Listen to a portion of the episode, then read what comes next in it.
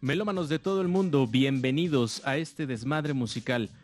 Se preguntarán, sí, ¿por qué la semana pasada no hubo live podcast ni podcast? Bueno, pues eh, si compran el periódico La Alarma todavía o el Metro, habrán descubierto que eh, descubrimos, desenmascaramos al hacker y Lanch tiene la historia porque en realidad él y ayudante de Santos se lo fueron a madrear. Le dimos un filerazo, papo. Pues ya saben, el, barrio como tal, ¿no? Pues hay que indagar en esto de las redes sociales, el estal. Que fuimos a terminar hasta aquí, Casas Alemán, ¿no? Por ahí. Una colonia ahí muy bonita, que digamos, pero pues sí, ahí, ahí lo encontramos. Tenía pues una, es extrañamente cómo hackeaba esto, una Windows XP. ¿Cómo lo hizo? No sabemos, pero pues bueno, dimos con él. Le metió esteroides a la Windows XP. y un pelón pelo rico de marihuana. un pelón pone rico. Porque tiene marca. Pelón pone Pues bienvenidos, bienvenidos muchachos. Eh, como ven, ya estamos aquí todos. Nos presentamos. Yo soy eh, DJ Master Chimp. Y aquí eh, conmigo está el gran Salacius, más perra que humano. Thank you, Michael. ¿Cómo están, banda? Buenas noches, tengan todos ustedes. Aquí transmitiendo desde el anexo, este, antes de que me rape mi padrino. Este. saludo gigantesco, espero que estén bien. Los extrañamos un chingo, pero ya estamos aquí de regreso. Ya solucionamos ese quite. Programa repleto de polémica, como siempre. Polémica, picante y mucho más. Vamos a darle con tiro, todo. lama, lama, lama, lamita. por acá por acá tenemos al gran y este al gran amado ponderado fotógrafo de skates, amante de la vida, el gran ayudante de Santos. Es que te lanza la banda.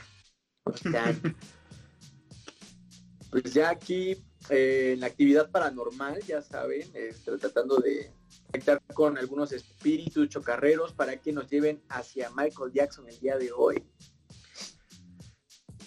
y poder desenmascarar algunos mitos, unas cuantas leyendas y, pues ponernos bien riquis, ¿no? Meneándole las bolas de cristal para, para invocar. Ah, sobándole las bolas de cristal al Michael. y por acá. micheladas. Por acá tenemos al, al reciente eh, visitante del tercer piso. y, gran, gran, gran, gran melómano. Eh, una bienvenida al gran lunch. ¿Qué onda, banda? Para aquellos que nos escuchan, ya saben, guarden a los niños el día de hoy saquen esos discos noventeros. Y pues bueno, vamos a escuchar este programón porque se viene buena data, buena música y pues bueno, como siempre, mes de primera clase. Ni los vas a escuchar ni en ventaneando. Entonces, quédense porque se viene un programón muy, muy, muy, muy bueno. Y pues regresamos al estudio, Joaquín. Te tengo unos chismesotes. Pues bueno, como esto tiene que empezar en algún lugar, wanna be starting something, porque aquí vamos a meter una rola después. ¿Se han dado cuenta que esa canción tiene, eh, es rarísima, güey? Casi al final tiene coros de personas simulando caballos.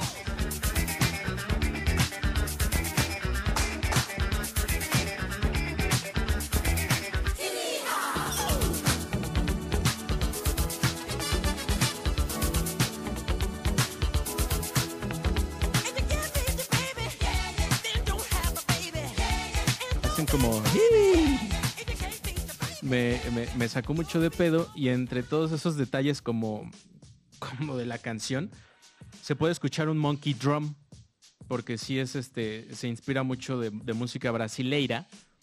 Y justo el monkey drum es un instrumento muy brasileiro, es un, eh, eh, es como una cubetita que tiene un palo de madera que se frota. Eh, por favor, no piensen. Sí.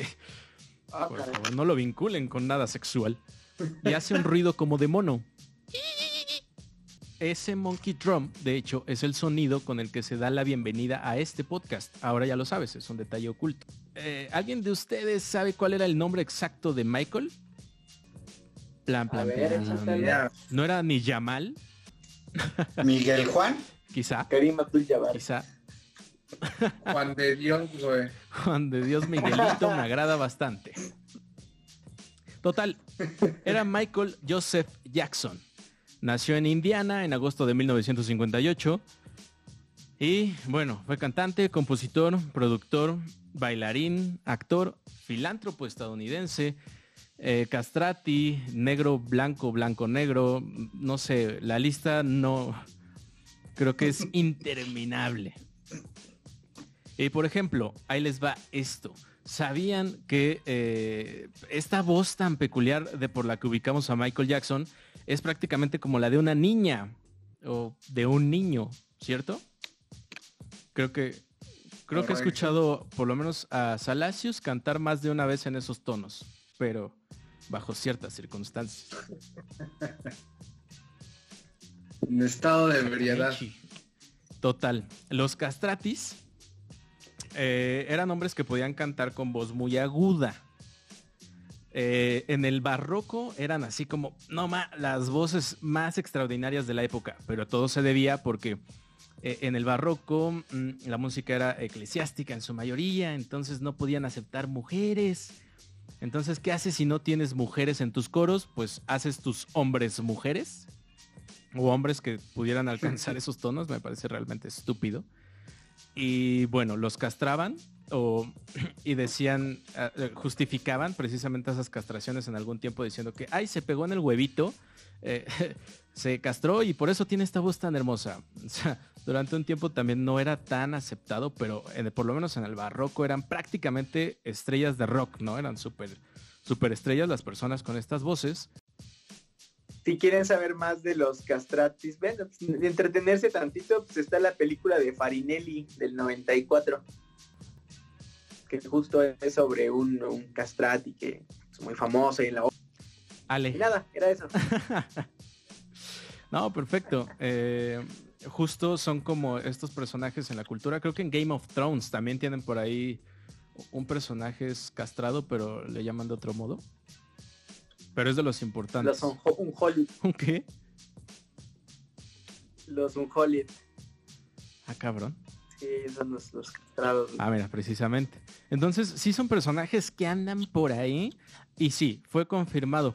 Eh, a Michael lo castraron químicamente por orden de su padre, Joey Jackson. Para que no perdiera exactamente su característica voz de pues, este morrito de la Motown. Y quien hizo esta revelación fue precisamente Conrad, Conrad Murray, el que le daba sus dosis, su lechita para mimir. sí. Ah, ustedes recordarán que este Conrad, bueno, para hacer un poco más de contexto, esa lechita para mimir eran en realidad algunas drogas que fueron las que terminan, alerta de spoiler, terminan matando a Michael. Pero mira, te diría, no te preocupes, si eres un morro de estos que eh, ya tienes 25 años de edad, bueno, ya no eres un fucking morro, pero aún tienes voz de, de mamado, de esos de, hola amiguito, ¿cómo estás? Eh, la típica voz de mamado eh, puede deberse a los esteroides, sí, o algo llamado la puberfonia. La puberfonia, también conocida como falsete mutacional o falsete funcional, es un trastorno de la voz. Y simplemente es un rollo más psicológico que, que enteramente como que pues, te quiten tus huevitos. Pero sí, Michael Jackson poseía esa voz de, de dulce princesa y como tan aterciopeladita. Aterciopelada. Que lo caracterizaba por su, su padre. Que en realidad, si ven eh, fotos de él, me, me estresa ese señor. Es un real pimp. Y por acá saludamos a Ferderter que nos dice que esas son de examen. Aven- Aventurado MX también. ¿Qué onda, compadre? Bienvenidos. Súmense. Si saben algún otro dato de Michael Jackson, colóquenlo en el chat en vivo. Y cuéntanos un poco, ayudante de Santos, también, ¿qué onda con Michael en sus comienzos? Eh, ¿Comienza en la Motown? Comienza en la Motown con los Jackson Five. O sea, estaba al... Ahí todavía no era producido por Quincy Jones. Estaba, eh, estaba producido por, por otra banda. Pero estaba muy, muy de la... Su sonido era muy soul, güey. Era muy... Ese sonido de Detroit característico. Bueno, ellos son de Indianapolis, ¿no? Pero estaban codo a codo con grupos como las Supremes, de Supremes, de Runettes. Era un sonido muy negro, muy soul, muy, muy del corazón. Y claro, toda esta dinámica que pegaba, ¿no? De estas este, ah, bandas multitudinales. Exacto. De hecho, hubo un pedo entre la directora en ese momento de Motown y Diana Ross. Y Diana Ross eh, dijo, no, güey, o sea, yo quiero que en una entrega de premios no, no la convencieron de Supremes, tráeme otra banda. Entonces la Motown dijo, ¿sabes qué? Tenemos una bandita que es, que es una familia, güey, son unos, son unos hermanos, son cinco hermanos. ¿Qué le das chance? Están siendo un boom ahorita. Entonces se dio esa presentación y fue el lanzamiento de, de, este, de Michael Jackson. No me jodas, ¿dijiste Diana Ross? Diana Ross, sí, Diana Ross prefirió este, cobijar a Jackson 5 que a The Qué cabrón, porque justo Michael, eh, no sé si ustedes ubican, pero hace una película con Diana Ross, ya cuando es más grandecito, y es el mago de Oz, pero se llama The Wiz. Ah, ah. tienen que ver esta movie. De hecho, le voy a poner ahora mismo en la crestomatía, porque estamos en vivo en YouTube, el video de un fragmento de este Mago de Oz, pero se junta con el Black Exploitation, del cual ya hablamos en el, eh, en el capítulo de hip hop. Pero aquí precisamente el rollo es este. Michael Jackson forma parte de El Mago de Oz negro, porque mayor parte fue grabado por un elenco afroamericano. Pero esta cinta es una voladez. O sea, si han visto Brasil, es una cosa parecida. Eh, aquí está en la crestomatía. Michael Jackson es el hombre, el hombre de paja. Se avienta buenas rolitas. Y está súper psicodélica esta, esta película. La recomiendo 100%. Es un musical. Entonces, si lo pueden ver en la crestomatía ahorita, este, hombres vestidos de cuervos, Michael Jackson colgado protegiendo unos girasoles. De hecho, la, película fue nominada a varios Óscares, pero no ganó ninguno y fue un fracaso en taquilla, aunque considero que, que prácticamente es de culto y me gustaría que, cada vez más personas la vieran, porque por lo menos yo no la tenía prácticamente en el mapa, pero la verdad la, eh, es un viajezote, tienen que verla. Por aquí estaba viendo que tuvo la, esto tuvo la aprobación o un poco de producción, eh, la música de este film de Quincy Jones. Mm. Que en ese momento, en el momento de hacer este film, ya estaba él tratando de hacer algo por Michael, por independizarlo. Y ya le había producido Don't Stop Till You Get Enough, bajo el sello de Epic. Con la producción, por supuesto, de pues, el mismísimo Quincy Jones de lujo, que esa canción acabaría en el Off the Wall. ¿Y qué crees que yo siempre creí que, era de Motown todavía esa rola? ¿eh? No, pero sí suena todavía con, con rasgos todavía como muy rhythm and blues.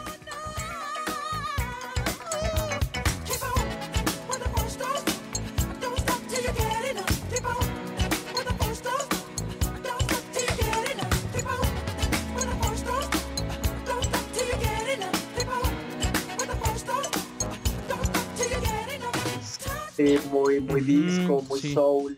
Sí, creo que es precisamente nada más como el, corte entre ahora ya lo produce Quincy, deja al viejo Michael Jackson y comienza una producción ya más madura que termina de madurar en el amadísimo disco por Michael Jackson. Me va a desmentir Salasius. El thriller. el thriller del 83, sí. Sí, sí, sí. Y como ustedes decían, ¿no? Este, eh, producido por el mismísimo Quincy Jones, el amo de, el amo. y señor en la producción de, de música negra. El tipo es un dios en lo que, era un dios en todo lo que hacía, güey. Pero yo creo que la gente está, para empezar, pues sí, el álbum no le gustaba este, para nada a, a Michael. Eso es lo que cuenta el mismo Quincy Jones en una entrevista que, que- que hubo por ahí, no recuerdo en qué año. Pero decía que en total había, había 21 o 22 canciones, no recuerdo muy bien. De esas 21 canciones, se redujo, allá antes Santos, son nueve canciones, ¿verdad? De thriller. De thriller, sí. Son nueve rolas, fíjate. O sea, estaba tan obsesionado Michael con esta idea de, de sonar perfecto, de sonar este, así como él quería. Fino. El tipo era un obsesivo de, de- de- de su trabajo. Eso sí hay que reconocérselo. Este, pero fíjense cómo quedó. De, de 21 canciones se redujo a 9 canciones. Y aún así no le gustó al cabrón. O sea, está, está, está cagado, güey. Porque por ahí también cuenta Quincy Jones que a veces Michael Jackson aprovechaba hasta la acústica del techo. Mandó, mandó a customizar por ahí algunas cosas de el estudio de grabación y este, el trabajo se lo llevaba hasta a su propia casa. Estaba deprimido, de hecho, Michael Jackson en la época cuando graba Thriller estaba en medio de una de sus depresiones más, más grandes. Y creo que se reflejaba mucho en su perfeccionismo. Y como un dato muy curioso, era tanta su obsesión y su perfección que audicionó, no sé cuántos guitarristas para hacer el solo de el solo de It y acabó optando por reclutar al mismísimo Eddie Van. Halen. Él es el- Órale. Exactamente. Él hace el, el solo de guitarra en Beat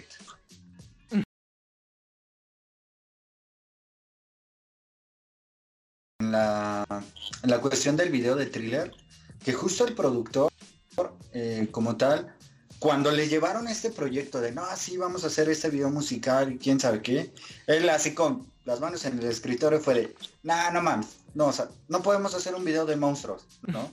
O sea. ¿quién va a querer un video de monstruos para una canción? ¿No? Entonces ya de ahí viene como todo ese rollo y pues va- vamos a grabarlo. Y es tanto, tanto que le encanta a la gente que, que es este boom, de que justo cuando sale el video, era el, el, el thriller, o bueno, más bien era el, el inicio de todas las películas en esa época, en el cine. O sea, antes de que empezara la película en el cine, ponían el clip de video de, de Michael Jackson. Sí, fue- fue, un... ¿cierto? Que- Ese video fue un putazote. que por ahí, no, no sé si se acuerdan, o sea, que en la casita del horror número 3 de Los Simpson hay un, este, un, bueno, un, un corto que se llama Marca Z para zombies, en el que Bart invoca a las fuerzas obscuras, güey, con un, este, un Necronomicon. Y en su cabeza tiene Cabrón. Un, un álbum Sí. que hay que decir que mm, hasta hace poco tiempo tenía el récord del disco más, el álbum más vendido de la historia. Y, y sí, justo como lo, como lo decía Salacius, le, le cagaron varias rolas, pero creo que hay la genialidad de Quincy, que fue el que dijo, o sea, si te, si te clavas a ese disco, es el que le, le dijo, vamos a construir este disco bajo cuatro pilares. El pilar, el primero, el, el de thriller, que era mm, mm, e- esta rola que muy del lado de slasher, como decía el buen Lanch. Beat It, Billy, Billie Jean son, son las otras que también lo soportan y Wanna Be a Star in Something. Pero este disco yo diría que no tiene un único camino. O sea, si lo escuchas no dices, ah, ok, una canción no te revela todo el disco en realidad. Es bien distinto. Tiene rhythm and blues, tiene un rollo más, este, más discotequero. eh, hay unas mezclas con la música brasileira de donde Wanna Be a Star in Something también sería muy sampleada y Michael Jackson terminaría siendo sampleado también en, el hip hop que este más adelante lo podría decir Lanch, ¿no? Las incursiones de Michael Jackson en el hip hop, porque no hay que olvidar que era un negro para, Para los que lo conocimos quizá en el 2000, lo vimos ya más blanquito. Yo me acuerdo más de él en modo blanco que en negrito. que, ahorita que, decías, ¿no? De, de, las combinaciones musicales que traen todos sus álbumes, yo les haría una pregunta. ¿Por qué es considerado el rey del pop si en realidad no eran sus canciones tan, ¿no? O sea, ¿a, qué va? ¿A la cuestión del rey del pop por popular o rey del pop por ser músico popero? Creo que es un todo. Yo creo que por yo creo que por el contexto, porque sí es cierto, y ahorita estaban poniendo ustedes el ejemplo de cómo este thriller es una amalgama de un chingo de cosas. Y sí es cierto. Creo que también el contexto ayudó muchísimo. En, aquel entonces, este ayudante de Santos menciona que es del 83. En el 83 prácticamente la música disco ya estaba muerta. Pero todavía, si tú lo escuchas, hay indicios de funk, de disco, obviamente ya, ya de rock, porque en aquel entonces este, seguía viendo una, una, este, una escena de, del rock y un chingo de vertientes. O sea, es, el, trabajo en realidad yo también se lo daría en este caso a, a Quincy Jones. Y respondiendo a la pregunta de Lange, yo, yo pienso que más allá de la música, porque se dedicó un chingo, este, le dedicó un chingo de géneros, creo que es más por el punto de, de la popularidad como tal, palabra. De la popularidad. Sí, el que hubiera, que hubiera hecho ah, música tan accesible, tan digerible para, si no para todos, güey, para una gran parte de la población mundial. Sí, es que llegó al punto, güey, de que Michael Jackson, o sea, creo que no, no había persona en el mundo que por lo menos no identificara su cara. O sea, ya de ahí a que te gustara su música era, ah, ok, pero que no identificara su cara, güey. O sea, güey, güey, lo queríamos ver en todos lados. Lo quiero con Colin Conkin, lo salió con, con, Jordan, güey. Sí, claro, güey. Yo de morro quería usar mi guantecito blanco, cabrón. Y ponerte tu bandita aquí en la nariz, ¿no? O aquí en la punta de la nariz. Güey, sí, sí, sí. sí, sí creo, creo que esa, eso como personaje es un putazote, perdóname, Lanch. Solo, solo me gustaría conectarlo también un poquito con este David Bowie, ¿no? De, saber construir un personaje al final del día. Pero, ¿con qué lo conectarías tú, Lanch? No, es que iba a mencionar, o sea, el, que ahorita a, nuestra realidad, el clásico Godín que trae calcetines con zapato blanco y pantalón de vestir, es dices, no, no, ¿cómo no? Pero Michael Jackson fue el, fue el que traía zapatos, calcetín blanco y pantalón negro, ¿no? Y todavía los, los pantalones así medio de abrincacharcos para que se viera el calcetín.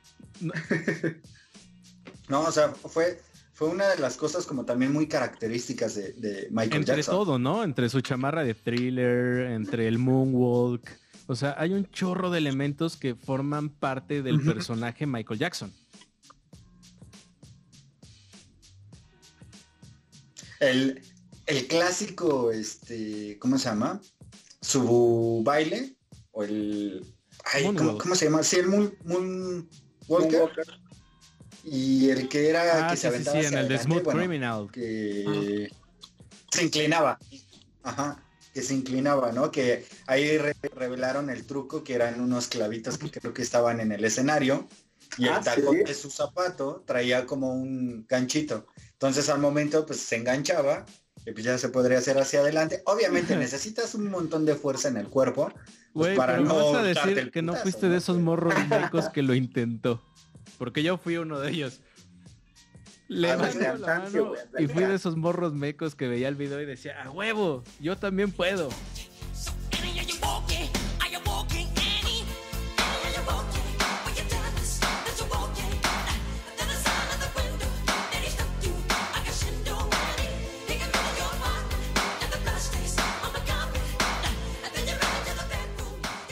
Y verga, suelo. putazo seguro. Sí, sí, sí, 100%, pero eh, aquí tendría también una duda, o sea, en algún punto se llega a conectar Michael Jackson con David Bowie, o sea, ¿hay algo ahí entre ellos? Creo que hay un chisme, ¿no? Claro, claro que sí. Claro que hay un... Y Bowie se echó a Mick Jagger, güey. yo diría, Yo sí tengo uno. güey, yo diría, Mick Tengo Jagger, uno. ¿a quién no se echó, güey? Solo, solo lo dejaré eso en la... La quinceañera Mick Jagger. ¿Qué decías, Salacios? Salacios, decías el chisme. Sí, este, yo ahora sí, no, con esto me voy a jubilar. traigo este, traigo un chisme bien chido, está, lo encontré en días pasados y aprovecho para agradecerle este, la, la información y por supuesto darle su crédito este, a una página en Facebook que se llama Rubish, que comparte información acerca de, de Smiths, David Bowie, como que toda la parte de, de- de lo que fue la New Wave ochentera, este, a capturar como ciertas anécdotas, datos curiosos, y me encontré curiosamente en días pasados con este chisme increíble. Este, reitero el agradecimiento a Rubish por haberlo subido. Y ahí les va. Hace 25 años, cito textual, Jarvis Cocker, vocalista de banda invadió el escenario de Michael Jackson en su presentación de los Brit Awards en 1996. Y ahí Ya llovió. les voy a... Ya llovió. Jarvis daría eh, posteriormente un comunicado explicando el hecho. Decía así, mis acciones fueron una forma de protesta por la forma en que Michael Jackson se ve a sí mismo como una especie de Cristo, con el poder de curar. La industria de la música le permite satisfacer sus fantasías debido a su riqueza y poder. La gente lo acepta a pesar de que sabe que está un poco enfermo. Simplemente no pude seguir con eso. Fue una decisión espontánea, provocada por el, ab- el aburrimiento y la frustración. En ese momento se dijo que Jarvis había atacado a tres niños que participaban en la presentación de Michael Jackson. Cine desmintió gracias a quien creen, a David Bowie, quien estaba grabando la presentación desde el público. Jarvis habló del hecho hace meses en New York Times y dice, en el Reino Unido de repente me reconocieron localmente y no pude salir más. Me llevó a un nivel de celebridad que nunca hubiera para y para él que no estaba preparado. Tuvo un efecto masivo, generalmente perjudicial en mi salud mental. Aquí está el enlace casi como intermediario a Jarvis Cocker, polémico como siempre también, pero una eh, relación entre David Bowie y Michael Jackson. Ándale, cabrón. Vaya, no, vaya. güey, es que tírale a Michael Jackson y era de ahora la bebes o la derramas, carnal. No, no podías esperar que te pasara nada así como que, ay, ya voy a, sa- voy a salir impune. Pero, güey, la neta, este, creo que de donde podemos sacar un chingo de fucking material es del video de Thriller. Y en la crestomatía estamos compartiendo el thriller de Bollywood o una cosa así. Que, que, justo platicaba con los chicos de qué sucede con esta industria bollywoodense que, que se pone a, sacar este tipo de videos, ¿no? O sea, el thriller en Bollywood. ¿Y qué tendrías que, que aportas aquí, ayudante de Santos? Tú que eres tan fan de Bollywood.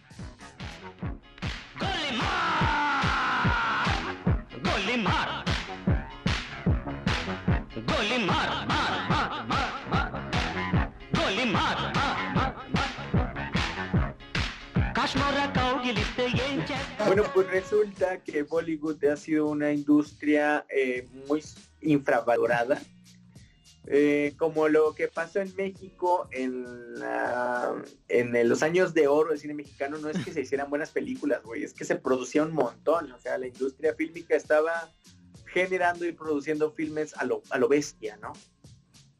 Lo mismo pasa en Bollywood. Bollywood empezó a producir sus filmes.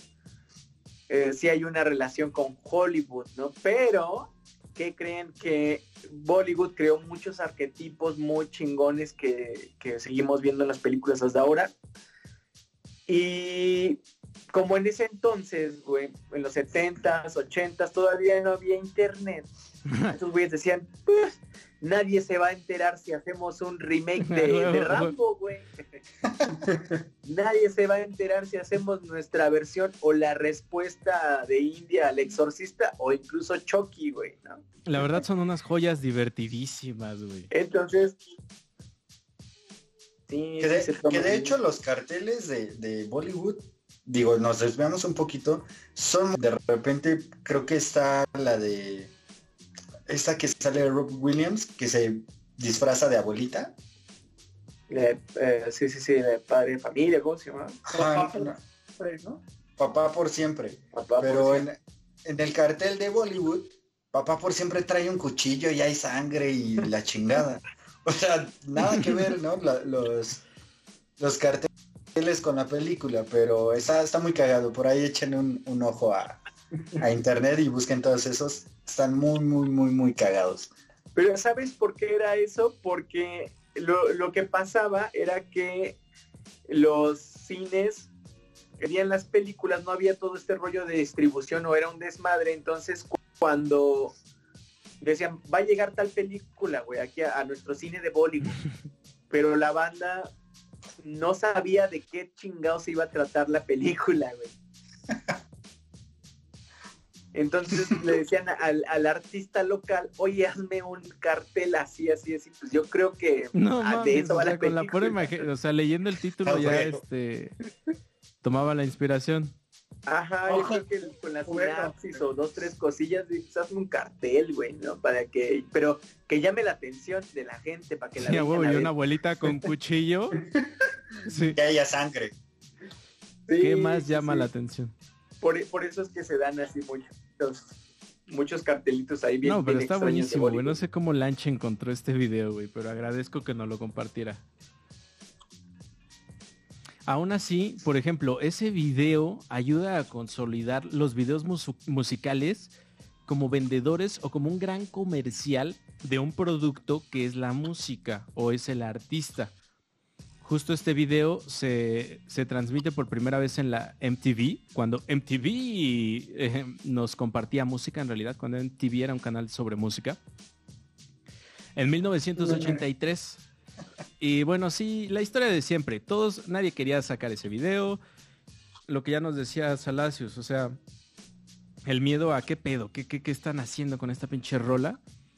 Y ellos en realidad pues sí dijeron. "Ah, nos aventamos la apuesta, todos metieron dinero, Michael Jackson metió dinero, todos metieron dinero, la MTV también le apostó. Y fue el único video, en realidad, que se reproducía hasta tres veces durante el día. Em, el día de la inauguración, bueno, el día que lo estrenaron, había una cuenta regresiva, incluso una vez después de estrenado, había cuentas regresivas para que te indicaban el tiempo que faltaba para que Thriller se volviera a mostrar en, en la televisión. O sea, la gente le mamó el fucking video, que en realidad se convierte también en este que es como, es un... eh, Sí, sí han visto el video completo, en realidad es un cortometraje, es un cortometraje video. Es a lo que iba. Ah, o sea, es considerado un cortometraje, güey. Y creo que también por eso como que no, no estaba muy bien visto, ¿no? Porque decían, güey, pues ¿cómo vamos a mostrar un pinche cortometraje, ¿no? O sea, en realidad, este, es una joya, güey, súper arriesgada. Creo que sí hay que darle mucho crédito porque, pues, Sí, sí, fue sí. pionero, ¿no? Fácil son 13 minutos y algo, donde, de hecho, de hecho, Michael Jackson una noche antes les habló a los de la MTV y les decía, no, ya no quiero que salga esa madre. No, no, no, no, no. Es que eh, habla sobre hombres lobo y la verga, que en realidad parece más un hombre gato. Y chéquenle. Sí. Por ahí el, el del maquillaje eh, es el, el tipo que hizo el maquillaje de thriller, es el tipo que hace el maquillaje de hombres de negro. Chéquenlo, hay entrevistas. Ese güey dice que sí, que es más un gato que un hombre lobo, pero al principio del video convencieron a Michael Jackson de que si sacara el video si ponían una leyenda al, al iniciar el video. Y la leyenda dice, due to my strong personal convictions, I wish to stress that this film in no way endorses a belief in the occult. Michael Jackson. Eh, debido a mis fuertes convicciones personales, me gustaría decirles que este film de ningún modo este, es como ocultista, ¿no? O te lleva a, rollos de ocultismo. O sea, Michael Jackson, como era bien, bien, bien cristiano, se quería separar de este rollo. O sea, su conciencia no iba a estar limpia porque era un gran cristiano. Aunque todos sabemos el, rollo por detrás de la pedofilia, que no, no, no sé si este ahondaremos en ese tema tan escabroso. pues tendremos que hacerle una segunda parte, ¿no? Porque ya, es tarde, Juan. Para darle tanto. Mira, me gustaría agregar un dato nada más. Eh, la canción de Thriller también tiene un sintetizador. El modelo es Synth Clavier 2. Es la versión 2. Y es eh, para conectar ya a Michael Jackson con más artistas. Es, e, ese, ese sintetizador lo podemos conectar con personalidades del peso de Frank Zappa. Frank Zappa fue de los primeros en comprar un synth clavier. Clavier. También el recientemente difunteado Chick Corea. De Pitch Mode, también le pueden escuchar ese sintetizador. A Duran Duran, a Kraftwerk y a Stevie Wonder. Hay nomás para